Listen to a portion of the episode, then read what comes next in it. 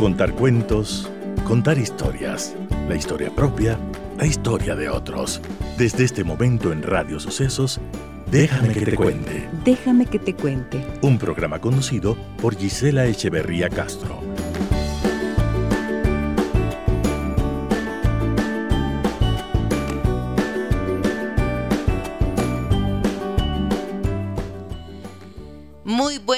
Amigas y amigos de Radio Sucesos. ¿Cómo están ustedes? Bienvenidas, bienvenidos. Un gusto inmenso estar nuevamente eh, a través de esta señal para compartir una agenda de trabajo interesante que les hemos preparado para esta semana.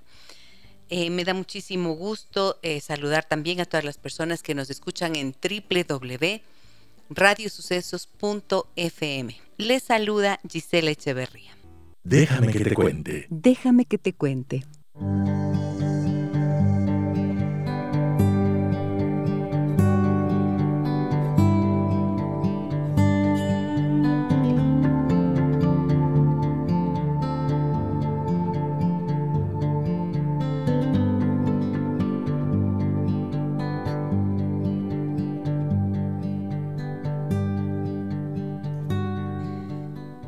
La infertilidad es un problema común que afecta a una de cada seis parejas. Puede ser definida como la incapacidad de completar un embarazo luego de un tiempo razonable de relaciones sexuales sin tomar medidas anticonceptivas.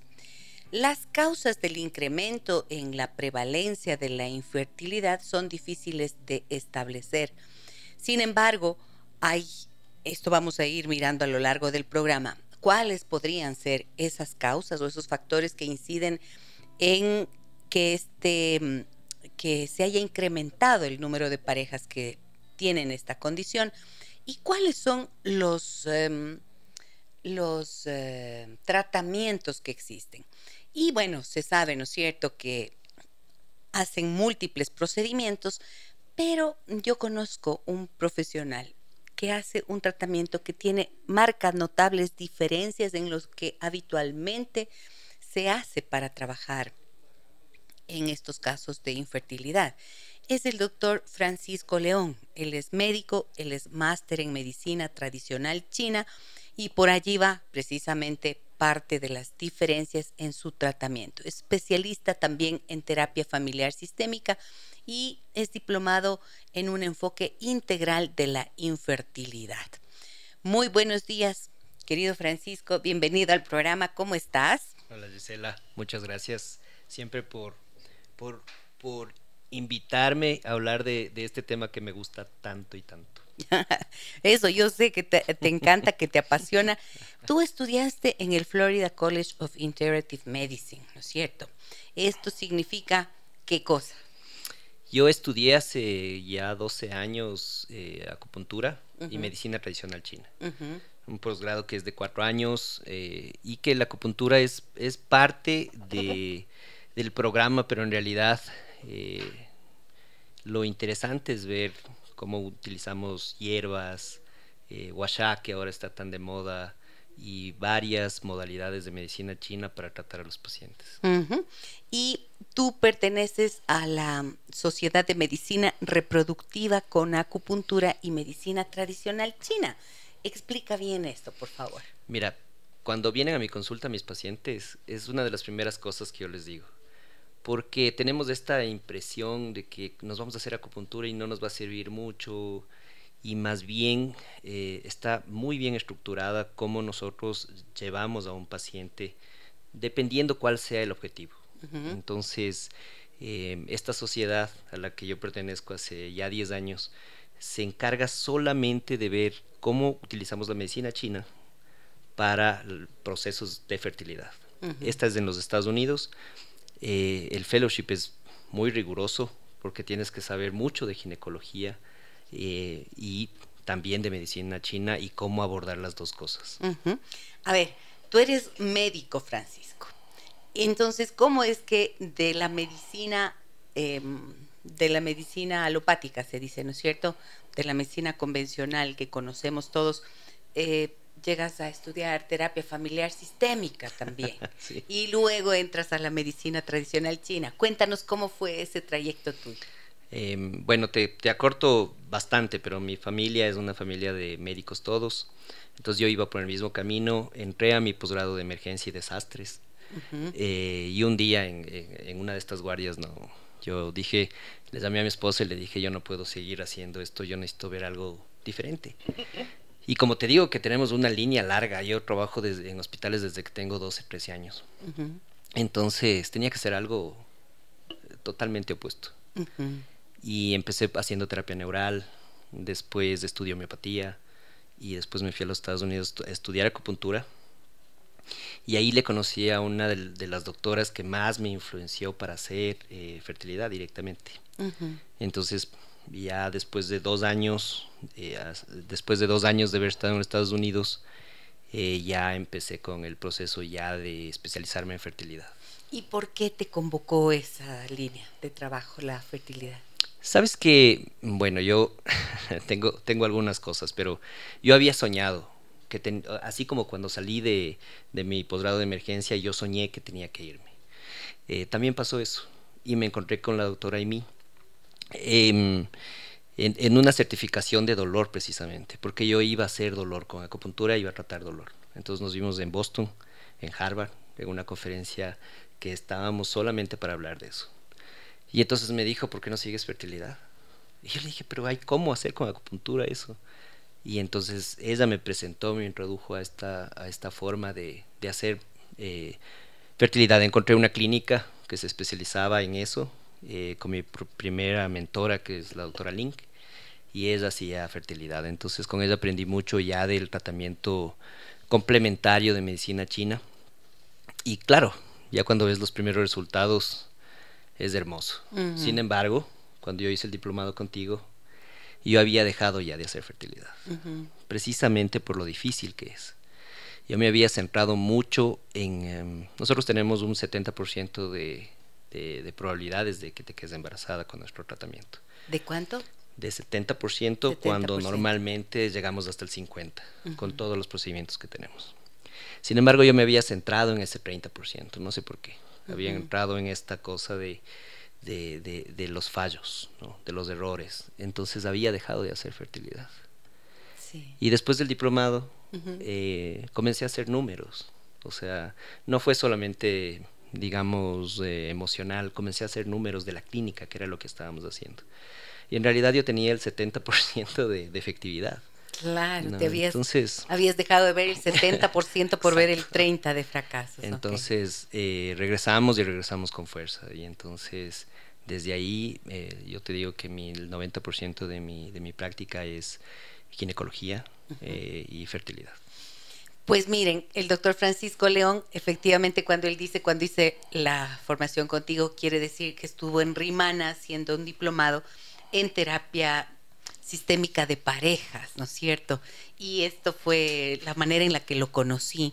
Y además lo conocí por una consultante mía que hizo un procedimiento muy importante y logró tener su bebé.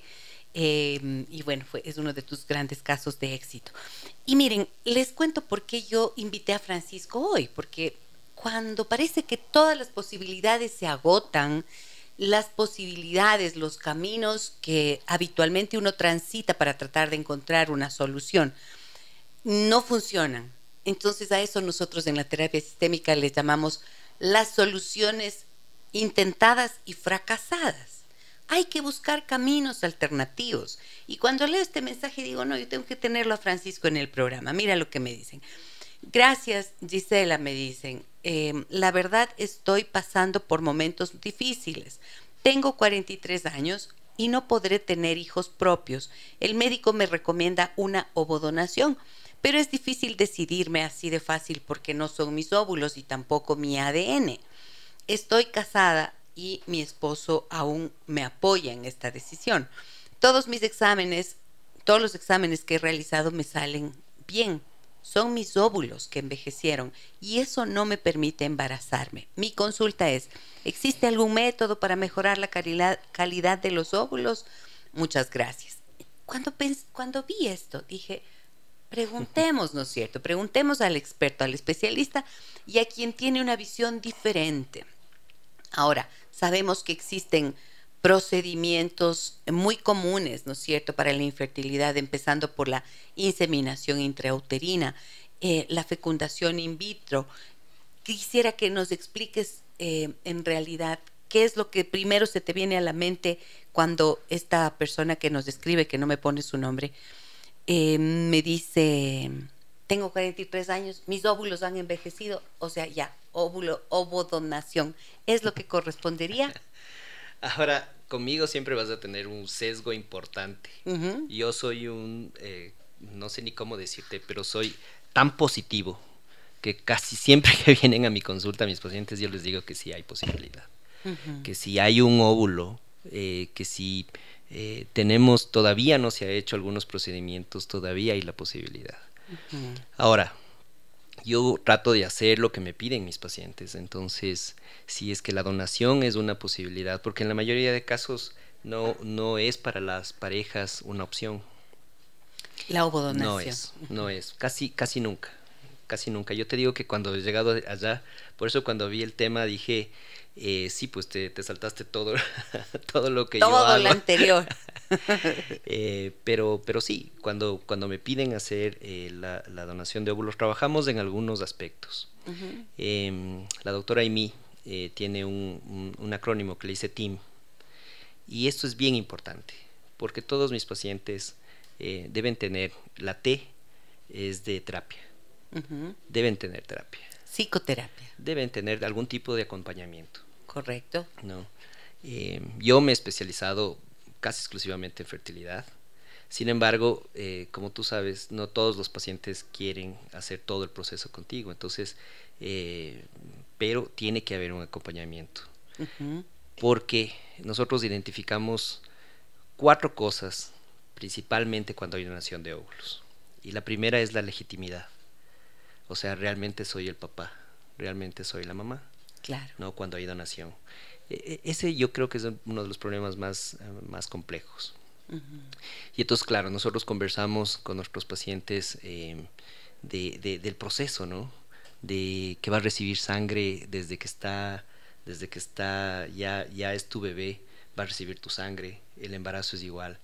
Y finalmente, mis pacientes que han recibido donación de óvulos, yo no, no he visto nunca un padre que se sienta eh, no papá. Entonces, eh, viendo un poco eh, cómo, cómo han sido los procesos de nuestros pacientes, pensamos que es esa la, el principal factor. Ahora hay un factor religioso importante. las diferencias culturales y, algunos otros factores que ya van siendo menos comunes ahora, pero que siempre les hacen pensar a las parejas en, recibir el óvulo, el óvulo donado que además en el Ecuador es una opción, porque eh, justo ayer un colega mío con el que trabajamos bastante haciendo fertilidad, yo recibo pacientes de casi todos los médicos que hacen fertilidad aquí. Sin embargo, con él tenemos una relación un poco más de amistad. Entonces yo le conté que venía y él me hizo el favor de mandarme números, un poco de, estadísticas.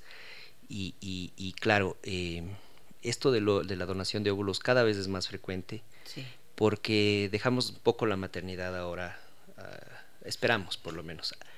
Y, a mí me gusta decir que esperamos el momento adecuado ahora. ¿no? Entonces un poco para darle ese, ese cambio a, a, por qué esperé demasiado, que es una de las, de las quejas que más tienen nuestros pacientes cuando nos dicen tengo mucha culpa porque esperé. Esperé tanto como, como la pregunta que tú me hiciste. Exacto esperé tanto que mis óvulos envejecieron. Y está bien eso. Está bien también permitirnos echarnos un poco la culpa, ¿no?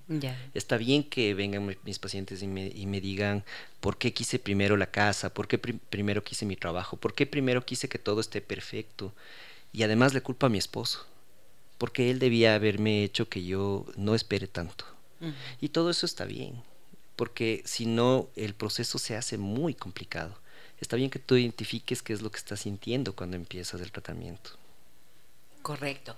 Ok, entonces lo que tú estás diciendo es, sí, la ovodonación es cada vez más frecuente, suele haber dificultades en la aceptación de que las células mm, no sean propias, pero una vez que se ha logrado hacer la fecundación, y ya está alojado ese bebé en el vientre de la madre, se alimenta de la sangre de la madre y por lo tanto al nacimiento ya no vas a tener ninguna diferencia, ya no vas a notar ninguna diferencia, se gestó, por lo tanto es tu hijo y el padre lo asimila igual.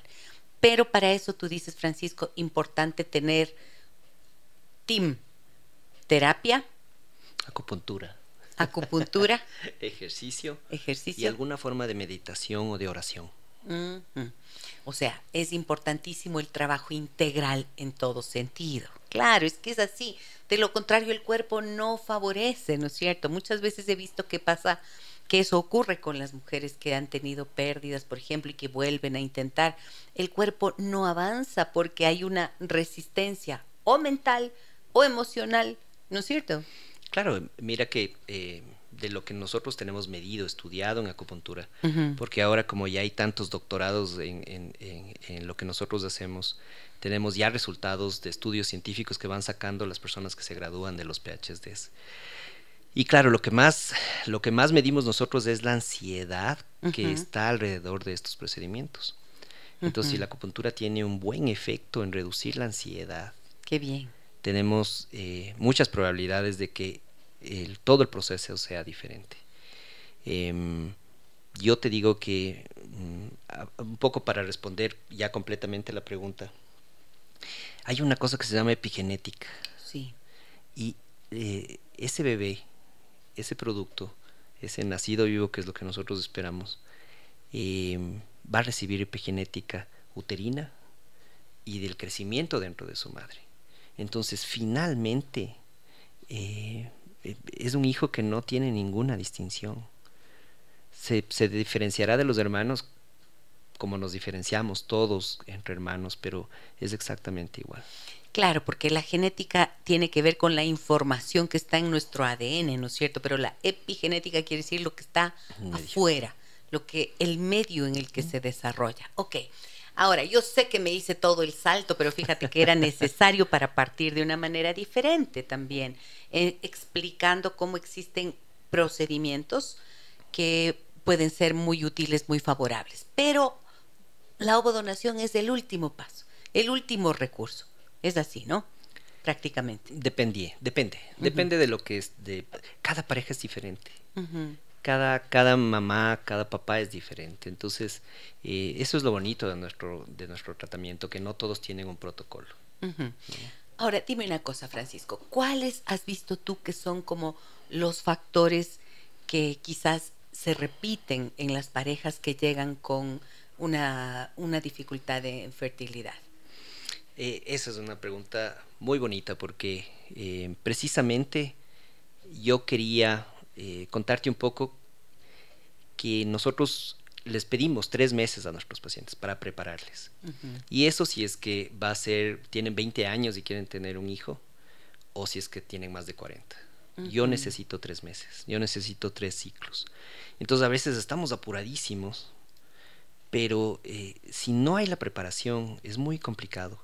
Y no hay mucha gente que sepa que nosotros preparamos con acupuntura, con medicina tradicional china, con terapias naturales diferentes. Sin embargo, em, el conocimiento, a veces hacemos em, modificaciones muy pequeñas en dieta, en suplementos, a veces utilizamos una sola fórmula de medicina china, a veces eh, utilizamos de 9 a 12 tratamientos de acupuntura y nuestras pacientes se quedan embarazadas. ¿no? O su cualquier procedimiento de fertilidad es mucho más fácil, no gastan tanto dinero, porque es mucho más efectivo. Y luego el embarazo, porque es un embarazo que vamos a tener menos probabilidades de tener abortos, vamos a poder sostener el embarazo. Yo les veo em, más o menos una vez por semana hasta la semana 12, precisamente para eso. y luego el parto, les preparamos para el parto para que no sea tan doloroso, para que sea menos tiempo eh, y para que la recuperación sea mejor. Les preparamos también para la lactancia materna, cuando deciden tener lactancia materna. Y después hacemos varias cosas, como por ejemplo prevenir eh, depresión postparto. Eh, tratamos ya todo lo que viene después. Y con los bebés les enseñamos a hacerles tuiná, desde la primera vez que ya vienen. Es, es el masaje de medicina china que utilizamos para los, para los niños. Entonces, en la primera consulta les enseñamos eh, para que coman bien, para que tengan buena inmunidad, para que duerman bien.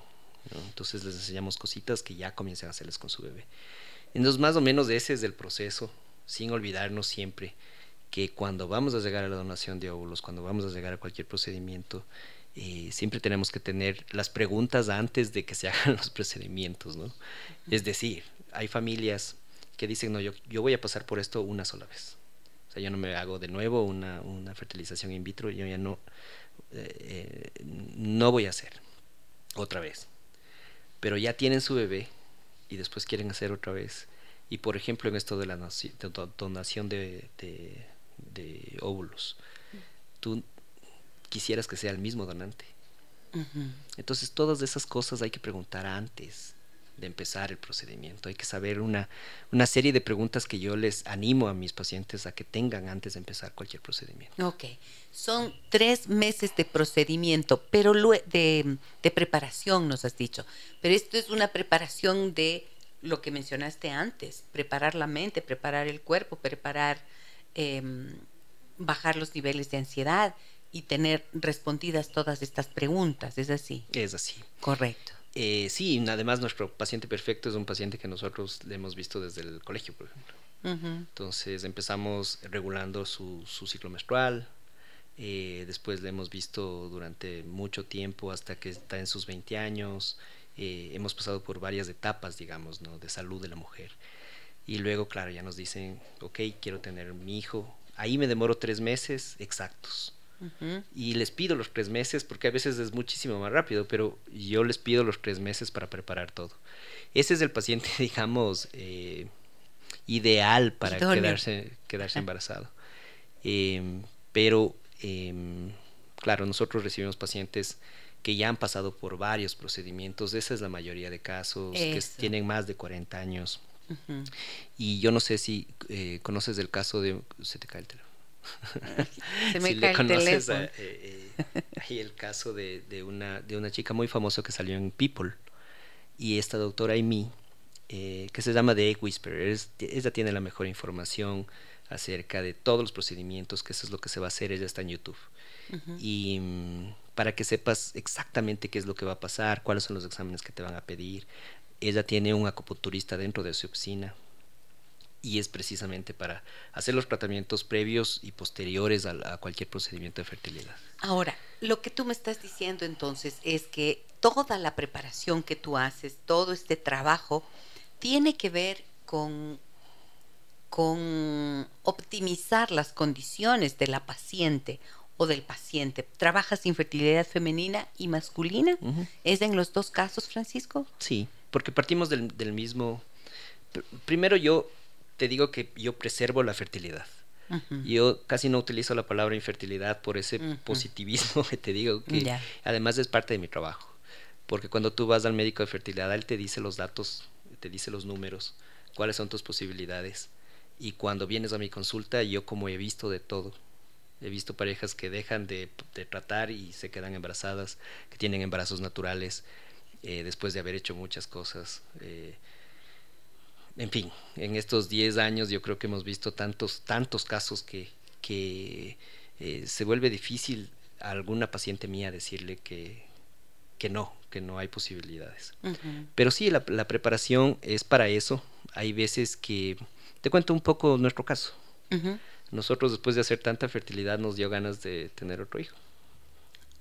Ustedes, tú y tu esposa. Claro, entonces. Está aquí, aquí está, no quiere salir, no quiere sacar la cabecita, pero está aquí.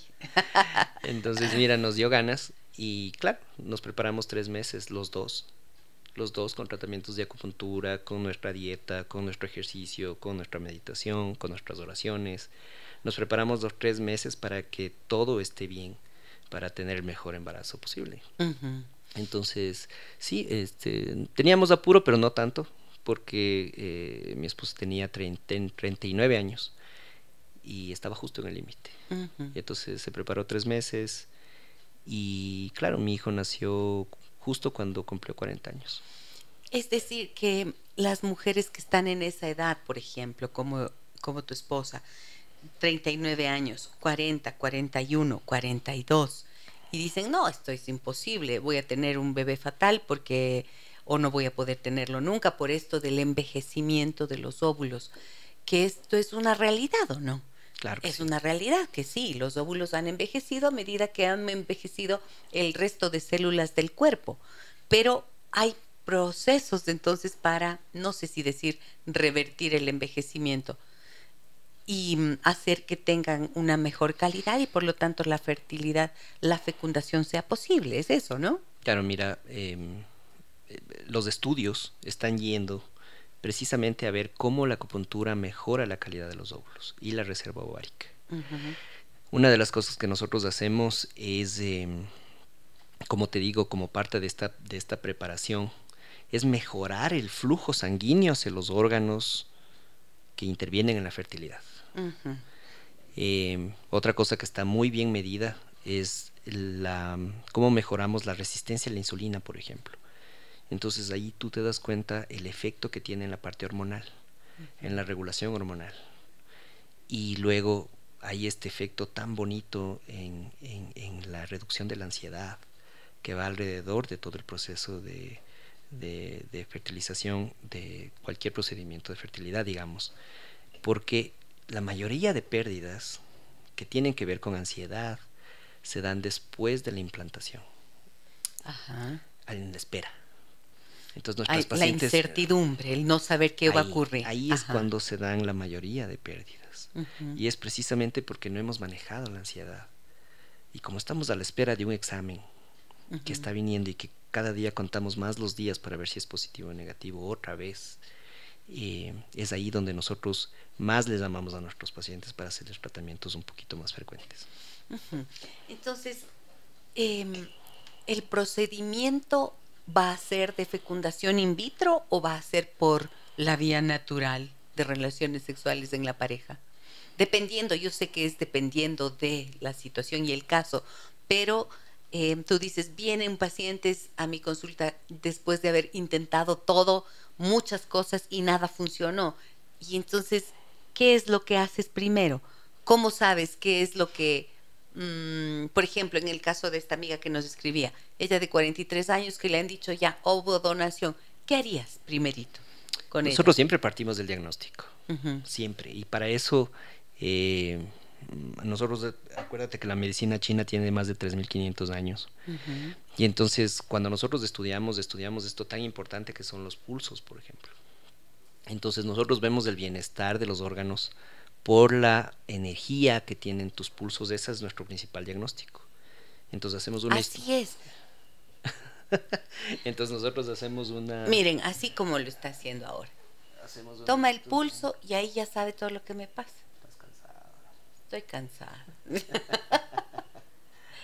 Mira, este, tus, pulsos tienden a la deficiencia. Nosotros en medicina china hablamos de deficiencia o exceso. Eso básicamente de ahí partimos. Entonces hay muchas pacientes que nosotros les damos ginseng, o sea, les damos el ren shen que le decimos de medicina china, les tonificamos y es otra cosa completamente diferente. Ya es ya todo se vuelve mucho más sencillo y con una intervención tan pequeña como esa de ver los pulsos, de, partir del diagnóstico. Entonces, para la paciente, yo con esa, con, lo que tú me estás diciendo, yo siento que ahí hay algún tipo de deficiencia. Sin embargo, yo solamente puedo comprobarte eso viéndole la lengua, viendo los pulsos. Por supuesto, Más la historia clínica, entonces me doy cuenta si es que tengo que tonificarle y con qué, qué es lo que vamos a utilizar. Bien, y una vez que haces todo este trabajo, ¿qué ocurre? tienes que acuden a la fertilización in vitro, por ejemplo, ¿sí? Claro, es que nos sentamos a conversar. Y mirar qué nomás se ha hecho. Nos sentamos a conversar y vamos a ver qué es lo que se ha hecho, qué es lo que yo voy a hacer, cuánto tiempo nos vamos a dar de plazo. Si es que tenemos un año, si tenemos seis meses, si tenemos semanas. O también tengo colegas que me dicen, mañana tengo una paciente que le voy a hacer un procedimiento, le puedes hacer un tratamiento. Entonces se sabe que eh, por estudios mismo, antes se hacían tratamientos, antes de los procedimientos y después, pero se ve que es insuficiente. Es insuficiente. Es insuficiente, dos tratamientos son insuficientes ya visto con números, ¿no? con estudios científicos.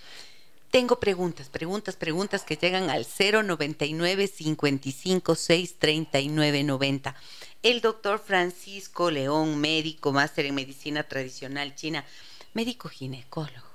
No, no hice ginecología. ¿No hiciste ginecología? ¿Y no hice ginecología. Lo que pasa es que, como te digo, eh, en este aborn, más bien tienes que ser acupunturista. Acupunturista, porque el, procedimiento va por allí, claro. Sin embargo, claro que el examen es casi un examen de ginecología. Para la preparación que tienes que tener para el fellowship. Entonces sí, sabes bastante de ginecología, eh, pero no soy ginecólogo. Ok, pero eres experto en fertilidad y me gustó mucho lo que dices. Yo no trabajo con infertilidad, trabajo con fertilidad. O sea, para optimizar y abrir las posibilidades múltiples que la medicina tradicional china te ofrece y la acupuntura ofrece para que esa fertilidad sea posible. Mira los mensajes que tengo. Me dicen, buenos días, excelente tema, llámame Sofía, déjame que te cuente. Mi esposo es estéril por un accidente que tuvo de niño. Realmente no lo supimos hasta dos años después de casados. Él me dice que siempre soñó con ser padre y que hagamos un tratamiento de donación de esperma. Yo no me siento segura de realizar el proceso. ¿Cuál puede ser la recomendación del doctor? Muchas gracias. Eh, gracias, Sofía, también por tu confianza. Por eso es que eh, es tan importante que, nos grabemos de esta parte del team. Eh, es, tan o más importante que primero escoger el, donador de, esperma o, ya empezar un procedimiento. Es primero ver cómo estamos en, terapia. Ajá. Hay que hacer terapia. Terapia. Ahí tú te das cuenta clarito que lo que ellos... Eh, imagínate la lo, bueno de su esposo, porque no todos los esposos están dispuestos a eso, lo generoso de su esposo de decirle eso a su, esposa para poder tener hijos. Claro, porque ahí muchos hombres lo que suelen cuestionarse precisamente es no va a ser mi genética. Como decía la señora, la, la otra persona que nos escribió, no va a ser mi genética y un hombre para el hombre es como más difícil. Es difícil y, te digo también, pero que es válido, ¿no? O sea, yo, como te cuento, recibo pacientes de, de, todo tipo y es válido, es válido, pero con los hombres nosotros también podemos hacer un proceso, a menos que sea algo anatómico. Cuando es algo anatómico, la acupuntura no tiene la posibilidad de modificar cosas anatómicas. O sea, si es que ha habido un trauma y ya no hay una posibilidad por lo anatómico, ahí está nuestra limitación. Ok, en ese caso habría que acudir al, al esperma, pero lo que tú dices es, primerito ponte en terapia. Terapia. Team, ¿no? Acupuntura. team en inglés. en inglés. T-E-A-M. Equipo. Ajá. Entonces es terapia. Terapia, acupuntura, ejercicio, meditación u oración. Que yo, yo a mí me gusta más oración que meditación. Mis pacientes se, identifican un poco más con, con, el, con enseñarles un poco cuánto y cómo, cómo debemos hacer nuestras oraciones. Bueno, me, me encanta esta, no sé, este abordaje, ustedes se dan cuenta, este abordaje como tan suave y tan respetuoso también, ¿no es cierto?, de la realidad de la persona y no, mm, y cómo se pone en primer lugar lo más importante. ¿Qué es lo más importante? ¿Cómo está tu mente? ¿Cómo está tu corazón? ¿Cómo están tus emociones? ¿Cuáles son tus creencias para poder destrabarte internamente, ¿no es cierto? también aliviar lo que puede significar la frustración, los temores, las dudas, las inquietudes, inquietudes. Y esto alineando el cuerpo, la mente y el espíritu. Es lo que estás mencionando en este momento, ¿no es cierto? Claro. Eso es lo que me, me gusta, como esto tan, tan respetuoso, insisto en la palabra, porque es respetuoso, no es decirle, vea, usted ya no va a poder y de aquí en adelante tiene que hacer esto. No, es un abordaje totalmente diferente. Déjame que te cuente que nos humaniza. Hablamos de fertilidad. Ajá. Y las posibilidades que la medicina china ofrece para las personas, hombres, mujeres, parejas que de alguna manera han llegado a intentar mucho o de todo suelen decir para poder convertirse en padres y no lo han logrado. Hablamos con el doctor Francisco León, que es máster en medicina tradicional china y pertenece a la Sociedad de Medicina Reproductiva con Acupuntura y Medicina Tradicional China. Son las dos, medicina tradicional china y la acupuntura es una de sus herramientas, ¿verdad, Francisco? Las que él utiliza para trabajar em, con sus pacientes de esta manera, como yo decía antes, respetuosa y poniendo en primer lugar la integralidad del ser, la mente, el cuerpo, el espíritu, todos alineados para un objetivo que es la fertilidad. Me dicen por aquí, mira Francisco, em, hola Gise, buenos días, gracias por el tema y gracias por tu invitado que me está trayendo, que me está trayendo sobre todo esperanza. La eh, ginecóloga a la que acudo habitualmente me dijo que tengo un síndrome de ovario poliquístico y que me apure teniendo hijos porque de lo contrario voy a quedar estéril. ¿Esto es verdad? ¿Y qué podría hacer el doctor para ayudarme a resolver mi situación? Tiene 26 años. Em, yo siempre quisiera contarte que nosotros tenemos em, muy buena relación con los ginecólogos. Cuando tú me decías que si yo soy ginecólogo, Em, nosotros tenemos em, para nuestros pacientes médicos que les solemos referir y sobre todo porque tenemos una buena comunicación. No sé si te pasa, pero en medicina nosotros decimos que tenemos que leer cinco artículos científicos diarios para no tener competencia, para estar en el 3% de nuestra profesión. La mayoría de médicos, ginecólogos que, es, que manejan fertilidad saben que la acupuntura tiene buenos resultados, precisamente por los artículos que están saliendo cada vez con mejor frecuencia y con mejor calidad. Aunque es difícil medir en medicina alternativa, exactamente como te decía, nosotros tratamos de individualizar los, tratamientos. Pero, por ejemplo, para el ovario poliquístico, la acupuntura es excelente. La acupuntura va muy bien junto con un tratamiento mm, que nosotros utilizamos muchos suplementos. Eh, les damos suplementos, vitaminas según el caso y eh, medicina tradicional china. Entonces, eh, va bastante bien lo del, lo del síndrome de ovario poliquístico, eh, pero también esto de, pensar en que se pueden preservar óvulos, no en ese caso, y, y, tener óvulos congelados para uno mismo, pensando en esto que estábamos conversando al principio, que nuestras pacientes cada vez esperan un poquito más para, para empezar su maternidad, es una buena idea también y también se debe poner sobre la mesa y también se debe conversar. Mira qué importante, porque hay mucha gente que dice, no, o sea, ¿para qué vas a congelar los óvulos? Ah, he oído algunos casos en consulta de mujeres que están en 32, 34, 35 años, no tienen pareja y dicen, estoy congelando mis óvulos, no sé si congelarlos o no, porque no sé si voy a tener un hijo o no, no sé si voy a encontrar el padre o no. Y tú lo recomiendas entonces. Es que mira, nosotros tenemos oficina en los Estados Unidos y allá las cosas son eh, bastante diferentes. La doctora Amy, que de tanto te hablo de ella, eh, tiene un programa en el que eh, tú puedes donar tus, tus óvulos, pero como es cara la preservación, luego la persona que recibió los óvulos paga para que tú recibas 10 óvulos tuyos que se han podido preservar para ti mismo. Entonces es un programa en el que tú estás donando tus óvulos, no le estás cobrando nada más que la preservación también de los propios tuyos para que te devuelvan después cuando los necesites. Eso se hace en los Estados Unidos. Aquí conversábamos con Oscar que la donación es voluntaria y altruista. Es decir, eh, es una paciente hasta los 30 años, joven, que va a donar sus óvulos y que además es, es anónima, ¿no? En los Estados Unidos tú les puedes conocer, es más, eh, nosotros un poco les aconsejamos que, que, les conozcan. Que se conozcan. Que se conozcan y, y, es bonito también que a veces le puedas dar un regalo, un presente o esto de, de poder preservar sus óvulos también para el futuro. Claro, porque eh, tú que estás a favor de eso, de que sea, de que sea así esta donación altruista.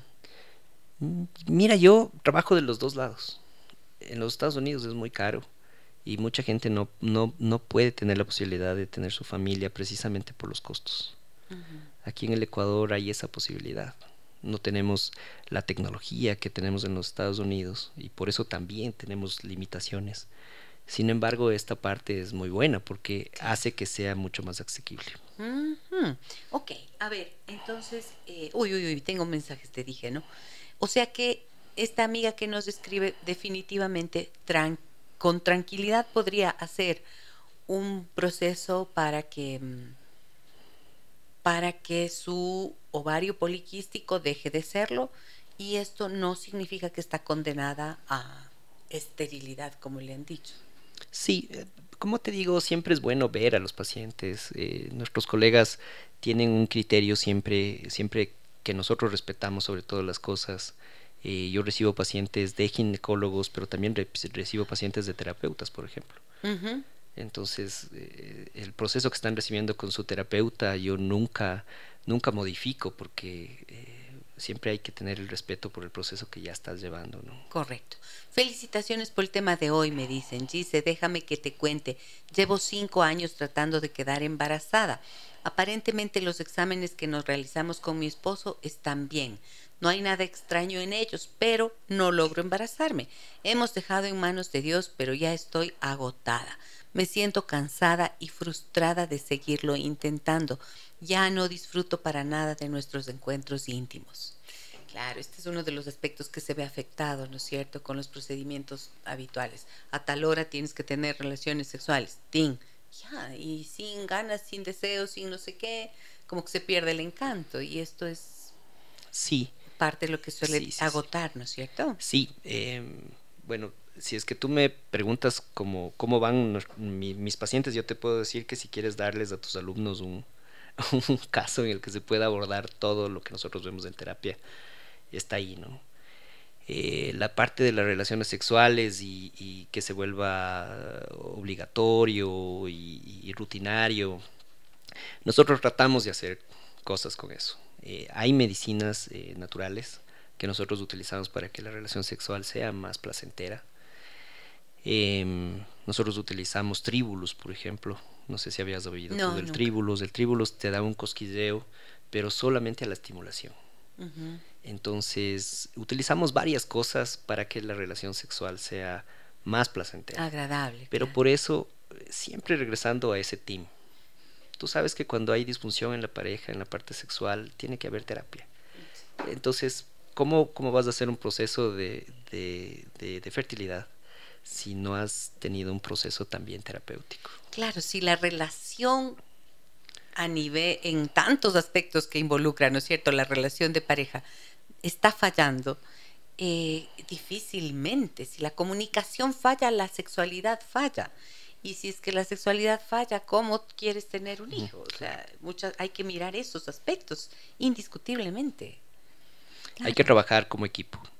Hay que trabajar como equipo y yo me encanto cuando mis colegas ya comienzan a referirme pacientes precisamente porque saben que hago fertilidad, porque me mandan ya pacientes eh, psicólogos, muchos psicólogos me mandan pacientes con, con cólicos menstruales, por ejemplo, ¿no?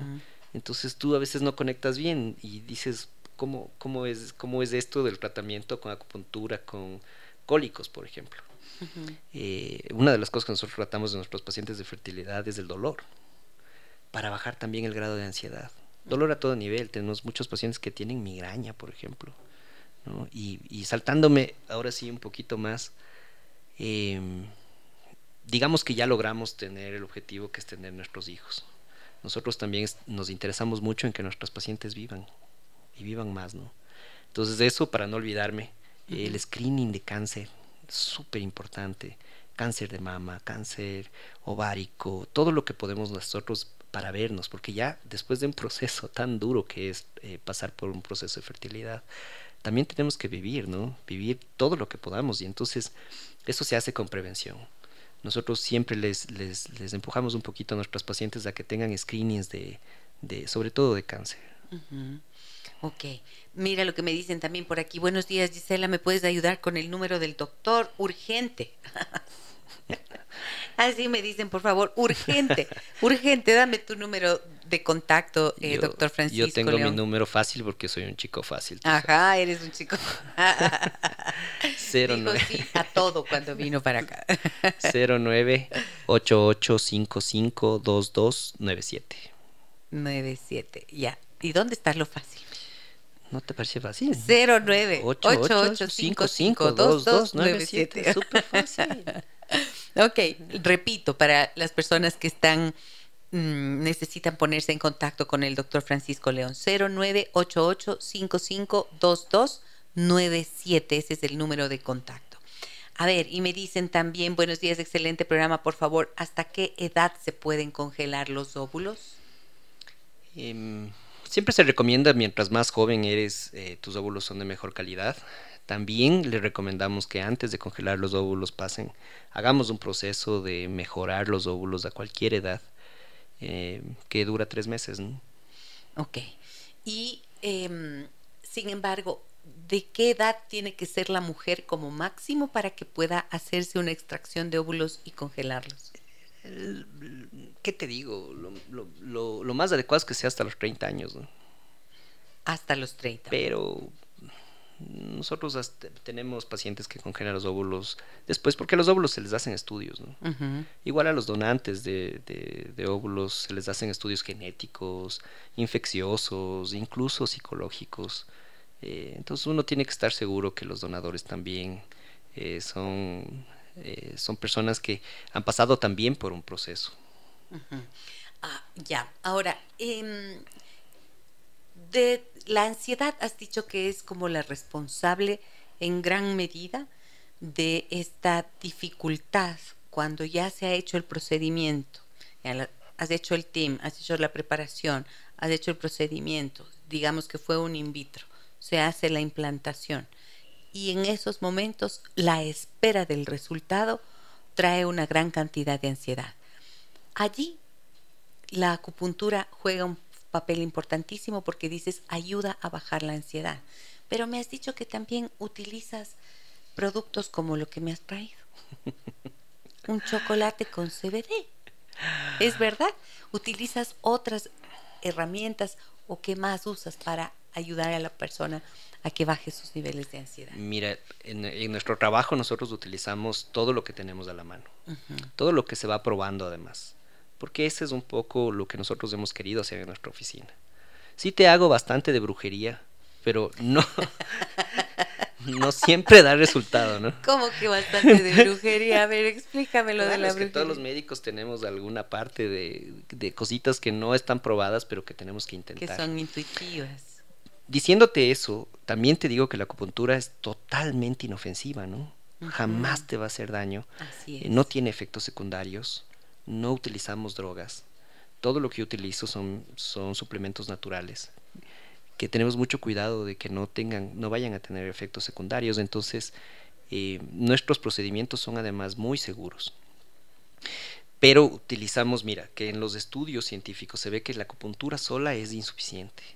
Tenemos siempre que hacer el, el, lo que se llama el complemento de medicina tradicional china o sea, utilizar la terapia con comida, que son nuestras dietas, que es por lo que más me mandan a mí mis, mis, mis, colegas eh, pacientes, es para ponerles en una dieta antiinflamatoria. Entonces ahí utilizamos mucho de medicina funcional, mucho de nutrientes que sabemos que no estamos teniendo en nuestra dieta normalmente, que ese es otro de los factores para la, infertilidad. Y es porque no comemos bien y no comemos bien durante 35 años. Nos faltan nutrientes. Entonces esos nutrientes nosotros nos aseguramos que tengas para tener, para que tengas una buena fertilidad. Em, ahora sabemos mucho de la coenzima Q10, por ejemplo, y otro tipo de vitaminas y otro tipo de suplementos, pero siempre nos aseguramos que no tengas deficiencias. Estamos hablando ahora mucho de los omegas, del omega 3, de las necesidades suplementales a nuestros pacientes con omegas, y casi nunca tenemos los valores que deberíamos. Eh, después de la pandemia hablamos mucho de la vitamina D, por ejemplo y como nosotros incluso en Quito tenemos algún tipo de deficiencia de, vitamina D. Por la, por la falta del sol. Por la falta del sol, por, por la falta de, de, entrada en la dieta, por factores genéticos inclusive. No todos recibimos el mismo sol y le convertimos en, en, vitamina D. Y hay tantos otros factores que hacen que nosotros siempre eh, suplementemos a nuestros pacientes para asegurarnos que tengan todos los nutrientes. ¿no? Uh -huh. Gracias por el programa de hoy, Gisela. Me dicen, por favor, llámame Víctor. ¿Puede explicar el doctor un poco más en qué consiste el tratamiento con acupuntura? Mi cuñada es infértil y los veo muy tristes. Han intentado de todo. Muchas gracias. Eh, básicamente nosotros recibimos a nuestros pacientes. Primero les hacemos llenar tres historias clínicas. Eh, una que es más de medicina funcional, esa es la que recibo primero. Yo estudio la, la historia clínica y luego le recibimos en la consulta. Uh -huh. eh, hacemos un diagnóstico que, que va desde el, el, diagnóstico convencional y luego el de medicina tradicional china, uh -huh. que va con pulsos, con lengua, con otro tipo de, de, de, de, acercamiento que nosotros tenemos de medicina china. Una vez hecho eso, hacemos el primer tratamiento con agujas, con estas agujas que, que te traje aquí Ajá. para que veas. Son agujas de acero quirúrgico, totalmente estériles. Yo no les doy un set de agujas a mis pacientes. No les que das. no. No, no. Utilizamos una sola vez y botamos. Utilizamos, mira, este plastiquito, Ajá. este tubo. Es precisamente para que yo no me pase nunca debajo de la piel. Uh -huh. Eso es para que la aguja no vaya más allá de donde tiene que ir. ¿no? Entonces, esto... Es hipodérmica. Esto utilizamos, mira. ¿Te vas a pinchar? Me voy a pinchar. Ay, Dios mío, se está pinchando ahorita. ¿Viste? Ahí está la aguja, sí, para quienes están viéndonos en, en Facebook, ahí pueden mirar. Ahí está la aguja. Pusimos, es una aguja que no se ve además. Sí, se ve un poquitín. No, no digas que se ve, no, es que, sí. que no, la aguja no se ve, el cuerpo, la parte de arriba, pero es tan mínima, ¿no? Delgadísima. Y luego esto botamos. Uh -huh. Luego esto botamos, utilizamos una sola vez, entonces no te duele, yo utilizo las agujas más pequeñitas que hay, tienen menos de 2 milímetros, uh -huh. es como el pelito de un gato, más chiquitas quizás. Uh -huh. Utilizamos eh, algunos puntos de acupuntura, eh, les damos a nuestros pacientes la dieta, sus suplementos, todo lo que ellos necesitan eh, y eh, conformamos un, un, tratamiento, digamos, complementario. Vemos con qué médico eh, se está tratando, si es que es un médico ginecólogo, un médico especialista ya en fertilidad, y tratamos de ponernos en contacto con ellos, les enviamos la historia clínica, un resumen de lo que nosotros vamos a hacer, de qué nos vamos a encargar. Y, como te digo, les preguntamos a los pacientes que cuál, es su, cuál es su objetivo, qué es lo que esperan del tratamiento, eh, hacia dónde queremos ir. Eh, siempre les decimos que vamos a probar tres meses si es que hay el tiempo, si no hacemos a la par de, de su médico de fertilidad. Ok, entonces, claro, cada caso es único, cada caso es particular, las situaciones emocionales, afectivas, relacionales, físicas, son de cada uno, por lo tanto, acorde con todo lo que tú has diagnosticado y has logrado determinar de esas historias clínicas, vas a proponer un tratamiento, ¿no es cierto? Claro. Y... Eh, Pero siempre hay que acordarnos que hay ese 30%, ¿no? Hay ese 30%. Siempre que hay que acordarnos que hay ese 30% de posibilidades que a mí de me no. hizo dejar la carrera uh, uh, un poco en, en stand-by uh -huh. y que existe, y que existe, ¿no? Ok, pero mira, a mí me parece que es importante saber eso que hay un 30% de posibilidades de que no ocurra, ¿no es cierto? Pero que tienes un 70% de que sí. Y en lugar de estar, eh, no sé, a veces son, yo he visto en consulta parejas que no saben cómo llegar al fin, o sea, cómo ponerle fin a la situación. A veces se pone fin a la relación y no logran resolverlo, no logran trascender estas dificultades de, de, fertilidad. Y, por ejemplo, he visto parejas que como que van sintiendo ese deterioro por el agotamiento que nos decían, ¿no es cierto?, hace un rato, el agotamiento, esto de las relaciones, ta, y ya le pierden el encanto a la vida en común. Le pierden el encanto porque es como si toda su vida se hubiese teñido de tristeza, de frustración. De luto. De luto, ¿no es cierto? Porque es como la pérdida de esta posibilidad de ser padres. Entonces, si no se no logran trascenderlo, es porque no logran elaborar toda esa cantidad de emociones. No hay acompañamiento psicoterapéutico, por lo tanto, el dolor está, la frustración está, la ira está, internamente se culpan a sí mismos y al otro, esto es lo que yo he visto. Y todo eso, ¿a dónde va a parar? Muchas veces pesa tanto que va a parar en la ruptura de la relación. Para que eso no ocurra, es lo que tú estás planteando como todo este, este proceso, este team que decías y este proceso que es em, sinérgico, porque es la sinergia de los dos en la pareja, pero además la sinergia del equipo terapéutico que conforman contigo, ¿no es cierto? Y con todos los profesionales que intervienen.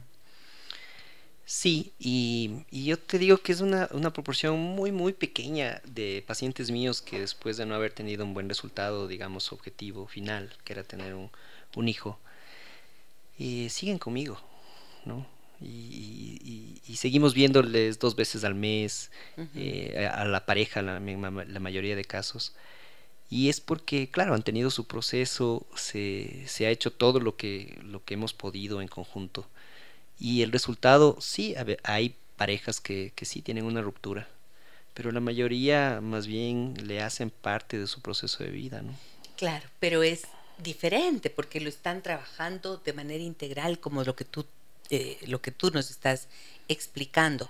El problema es que pueden terminar en ruptura cuando no se buscan estos... Em, estos, eh, ¿qué diría? Estas posibilidades de ser acompañados en un proceso que es tan duro, ¿no? No es tan sencillo. Entonces, buscarlo, eh, hacerlo, pero con compañía y con, con eh, ¿cómo se dice? Con apoyo psicoterapéutico es muy diferente. Creo que eso hace una enorme diferencia. Me dicen, quisiera saber si el doctor atiende casos de ginecología en general. Sí.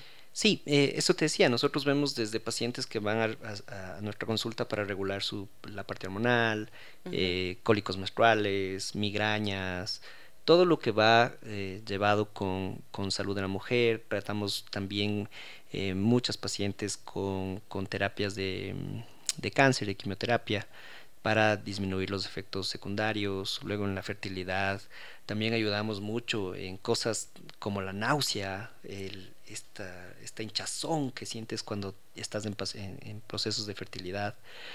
También ayudamos con los efectos secundarios, digamos.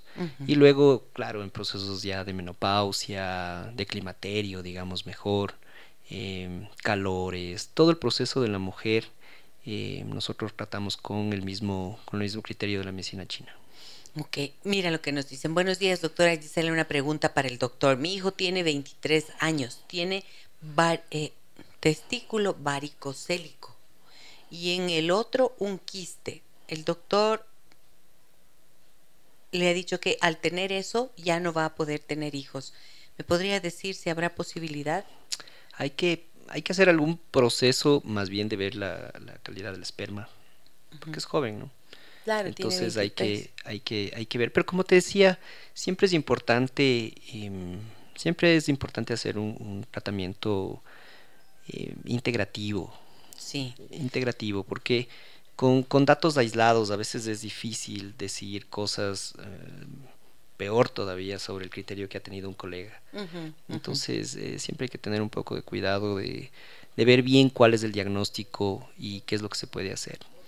Muy importante esto, que esta recomendación. O sea, no es que Miren la postura del doctor Francisco León. Él no está diciendo yo les resuelvo absolutamente todo, 100%, y los médicos eh, que han consultado antes están todos mal y todos equivocados.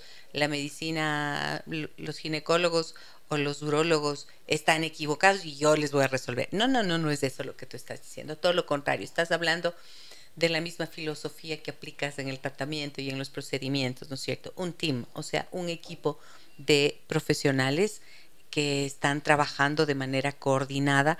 ¿Para qué? Para obtener un resultado, respetando los procedimientos, porque hay cuestiones, como dijiste, anatómicas, que ya son físicas, que no se pueden dejar de ver y que allí la acupuntura no tiene nada que hacer, pero hay otras, una gran cantidad de cosas que no son físicas y que la acupuntura puede resolver y la medicina tradicional china con todos estos procedimientos sí que puede ayudar a resolver.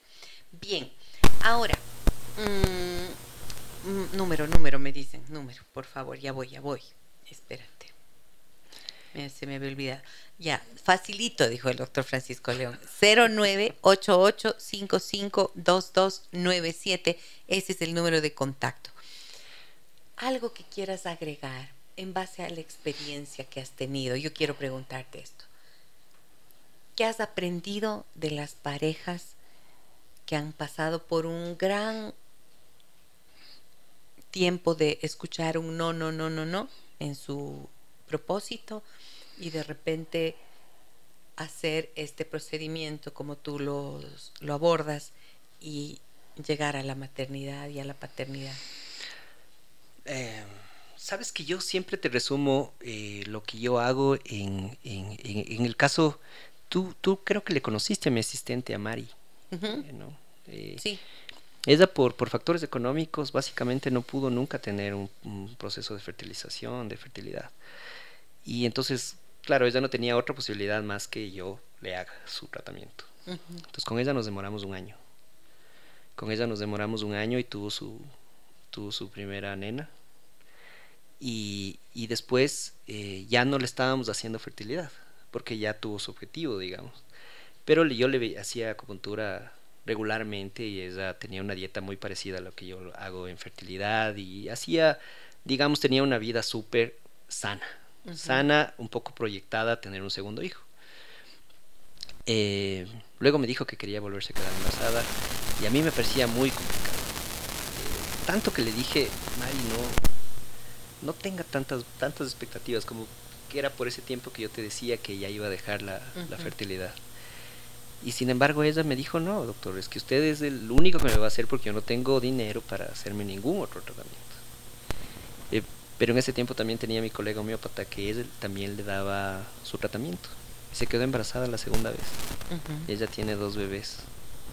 Dos bebés y más bien tuvo que ya cerrar la fábrica porque si no iba a seguir teniendo. Y entonces, claro, ella a mí me, me, me comenzó a hacer acuerdo cada vez que yo le veía del, éxito que puede tener un tratamiento alternativo. Un tratamiento alternativo.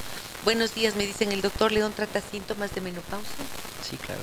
¿Cómo se trata la menopausia con el mismo, con el mismo principio, con el mismo principio, pero te digo que muchas pacientes ahora, así mismo como estamos teniendo maternidad un poco retrasada, también los síntomas de menopausia o de climaterio eh, están viniendo antes, ¿no? Entonces, eso es lo que hace la acupuntura. Volver a, devolverles el ciclo a la mujer, porque nosotros cambiamos de ciclo en medicina china, las mujeres cada siete años, los hombres cada ocho. Y entonces deberían tener su menopausia en el momento que, tienen que tener. Pero factores como el estrés principalmente, y luego la alimentación, nuestro estilo de vida, hace que todo se adelante. Tratamos de devolverles a las pacientes sus ciclos, eh, digamos sus ciclos vitales de medicina china, y luego tratamos con acupuntura, con fórmulas de medicina china. Hay una fórmula que utilizo mucho que se llama Sigutan. Sigutan. ¿Y qué significa? Sigutón, eh, sí es cuatro, ¿no? Entonces tiene cuatro hierbas. Y esa utilizo desde el principio de la menstruación hasta la menopausia, casi en, casi en todas mis pacientes. Eh, casi todas se quedan utilizando Don Quai después, que es una de las plantas que tiene ahí. Y también utilizamos para fertilidad. O sea que, por ejemplo, los síntomas propios de la menopausia con esto se regulan, se, regulan. se regulan. Se y ya no son tan agobiantes. Claro, eh, los calores son, eh, tenemos una buena efectividad, luego tratamos también depresión, eh, cambios de humor, cefalea, y luego problemas como dispareunia, por ejemplo, sequedad vaginal, etcétera. Mira tú, eso creo que va a ser motivo de otra entrevista. Francisco, para que hablemos de menopausia, puede ser. Claro, claro, encantado. Porque la menopausia tiene todas sus, sus particularidades y también hay muchas dificultades y mucho, ¿cómo te diré? Mm, hay como mucho, muchos errores en el tratamiento y en los procedimientos y, y muchas veces las mujeres terminan más agobiadas por los tratamientos que por la propia menopausia en sí. Entonces creo que va a ser muy valioso que vengas a contarnos. Es que no es solo hormonal, ¿no? No es solo hormonal. No es solo hormonal. esa mirada integral es en la que tenemos que esforzarnos. Amigas, amigos que nos escuchan, creo que este es el gran desafío que tenemos como seres humanos.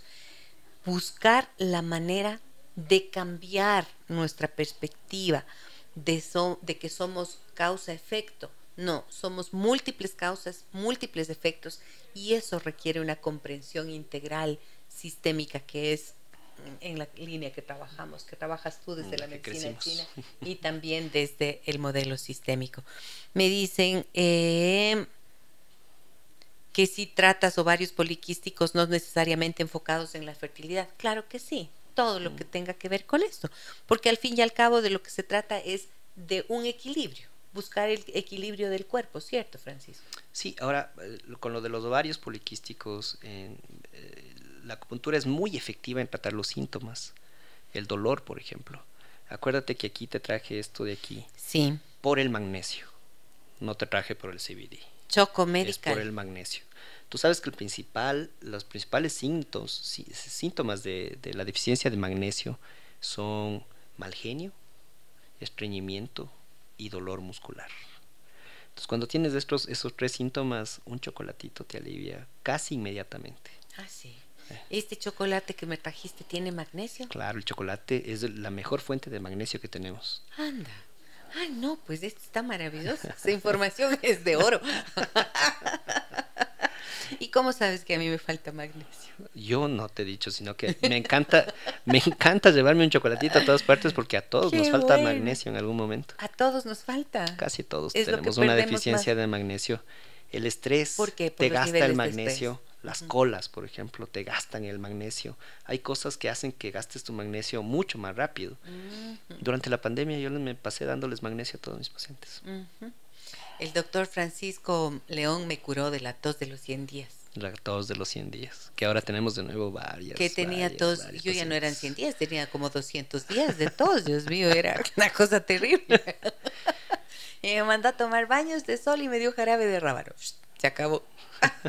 Buenísimo. Claro. A ver, me dicen, quisiera que me ayude a consultar al doctor. Tuve una intervención hace un año en la trompa derecha, pero se ha afectado la izquierda. Y me indicaron que la única manera de quedarme embarazada es con tratamiento. ¿Puedes tratar esos casos? Eh, como te decía, la anatomía es una, es una de nuestras limitaciones. Eh, si es que está indicado ya tratamiento in vitro, más bien lo que le, lo que le podemos ofrecer es em, mejorar para que el, el porcentaje sea mucho más alto, ¿no? Acuérdate que en, tratamientos in vitro también tenemos un porcentaje que no siempre es el óptimo. Entonces nosotros tratamos que todos nuestros pacientes lleguen con los mejores eh, niveles para que su...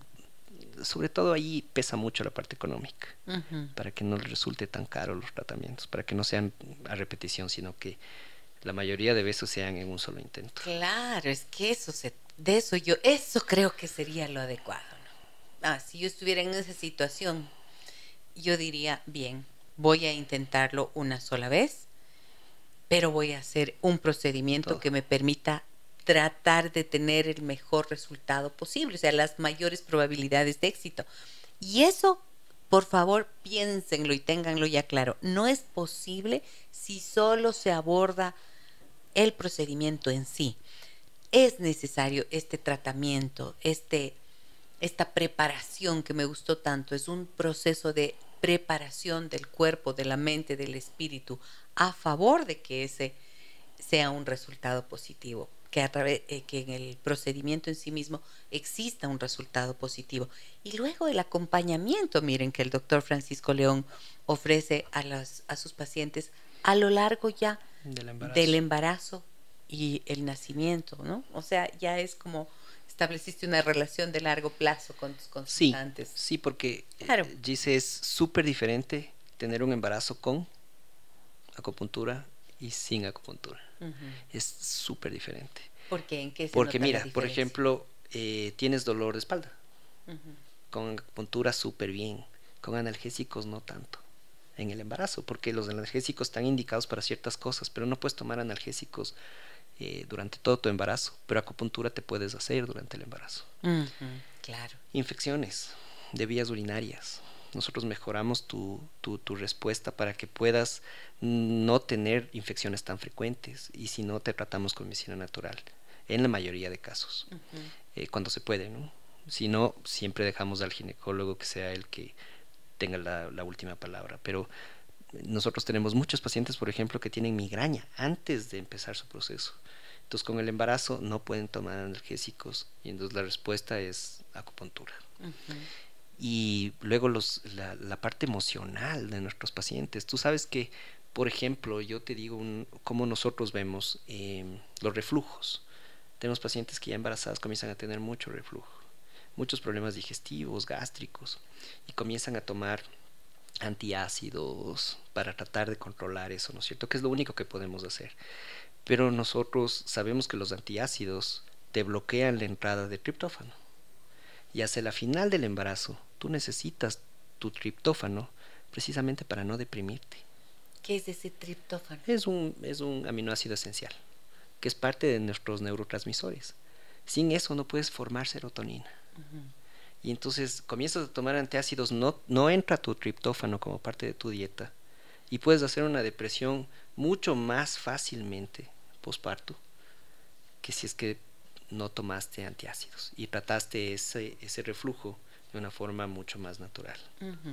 Entonces, siempre hay que ver por qué vamos a utilizar un medicamento. Todos los medicamentos, incluso los, suplementos, los naturales, tienen sus efectos, ¿no? Entonces hay que, hay que pensar mucho en los pacientes, en qué es lo que vamos a hacer a futuro. Claro, no es que, o sea, creo que esto es súper importante, ¿no? O sea, no es cosa de que yo estoy tomando el magnesio eh, todos los días a tales horas y no sé qué, tomarás magnesio, hijita, te ha de sentar bien.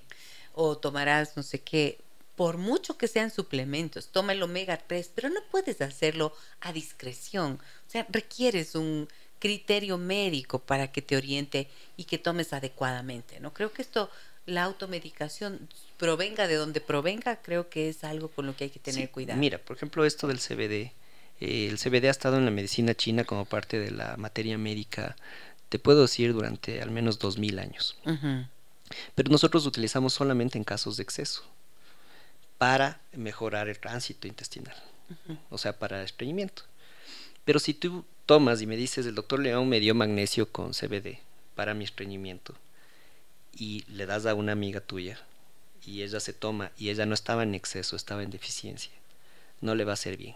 Claro. Y el CBD es caro. Entonces va a decir, no, yo me comí tres de esas y nunca me fui al baño. Claro, el diagnóstico no era el mismo. Entonces por eso es tan importante regresar a eso, a regresar a tener un buen diagnóstico de nuestras pacientes. Me dicen, gracias Gisela, se me abrió la luz hoy con lo que le escucho decir al doctor. ¿Me puedes dar de nuevo el número telefónico? Sí, 09885522 97. Ya te aprendiste. 0988-552297. ya. Voy a poner, vamos a poner el número también de contacto del doctor eh, Francisco León en nuestra transmisión de Facebook. Andre, lo podemos eh, poner allí en el muro queda para que ustedes lo puedan tener em, a la mano. Francisco, querido, muchas gracias por venir hoy. Ah, mira, algo más que me dicen por acá. Por favor, es posible tener un tratamiento con el doctor para los miomas? Claro, nosotros vemos de los miomas en medicina china se llaman flema y humedad. Entonces se transforma un diagnóstico de, miomas, incluso de endometrosis, que puede ser tratado. Tratamos la inflamación, tratamos el dolor, el disconfort. Entonces sí, sí, sí tratamos, sí tratamos miomas, depende del tamaño, ¿no? depende del tamaño. También te quería decir que nosotros eh, vemos muchos pacientes que no quieren hacerse acupuntura, pero que le hacemos todo el, todo el mismo proceso con medicina tradicional china y les vemos online. Tenemos consultas sin que vengan a nuestro, a nuestro consultorio. Ah, mira, qué interesante. Muy bien. O sea, si es que hay un exceso, ¿por qué se forman los miomas? Por humedad, dijiste. Así se llama en medicina china. En medicina china. Eso tiene un proceso que que parte en la dieta y también parte en la preocupación. Entonces, cuando te preocupas mucho, los chinos dicen que nuestro intelecto está en el vaso. Estas son cosas de, los chinos, eso te digo que es nuestra parte. Y entonces cuando el vaso eh, no puede transformar la comida en energía, en el chi, em, comienza a almacenar esa flema y esa flema se almacena en los pulmones, pero cuando los pulmones tampoco pueden almacenar más, esa flema comienza a migrar. Y eso es lo que forma quistes, miomas, endometriomas, incluso cosas en piel. A todo eso los chinos le tratan como flema, incluso tumores, etcétera. ¿Y todo esto tiene que ver con lo que comes? Tiene que ver siempre con, lo, que... piensas, con lo que haces, cómo vives, ¿no es cierto? Por eso el team. Por eso el team. Por eso, repita por favor el team, doctor. Terapia, acupuntura, ejercicio y meditación u oración. U oración.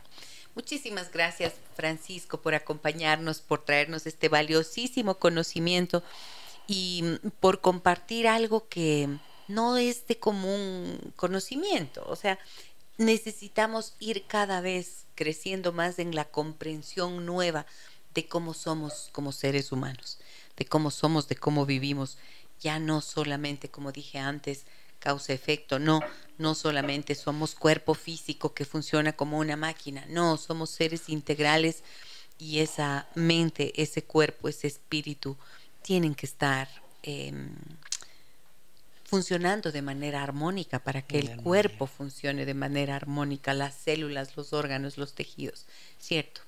Así que muchísimas gracias, Fran, por venir. Muchas gracias, no, Gisela. Yo disfruto siempre de, de, tu entrevista y claro, me dejas hablar libremente, que casi nunca tengo esa libertad para hablar todo lo que yo quiero. Lore, te pido que por favor le des libertad al doctor Francisco. Muchísimas gracias nuevamente. Gracias también a ustedes, amigas y amigos, por su, eh, por su confianza en nuestro programa, por compartirnos eh, sus inquietudes. Un abrazo muy grande a todas y todos. Soy Gisela Echeverría. Hasta mañana. Las historias que merecen ser contadas y escuchadas. Historias que conmueven, historias que inspiran. Mañana, desde las 9 y 30, déjame que te cuente. Déjame que te cuente con Gisela Echeverría Castro.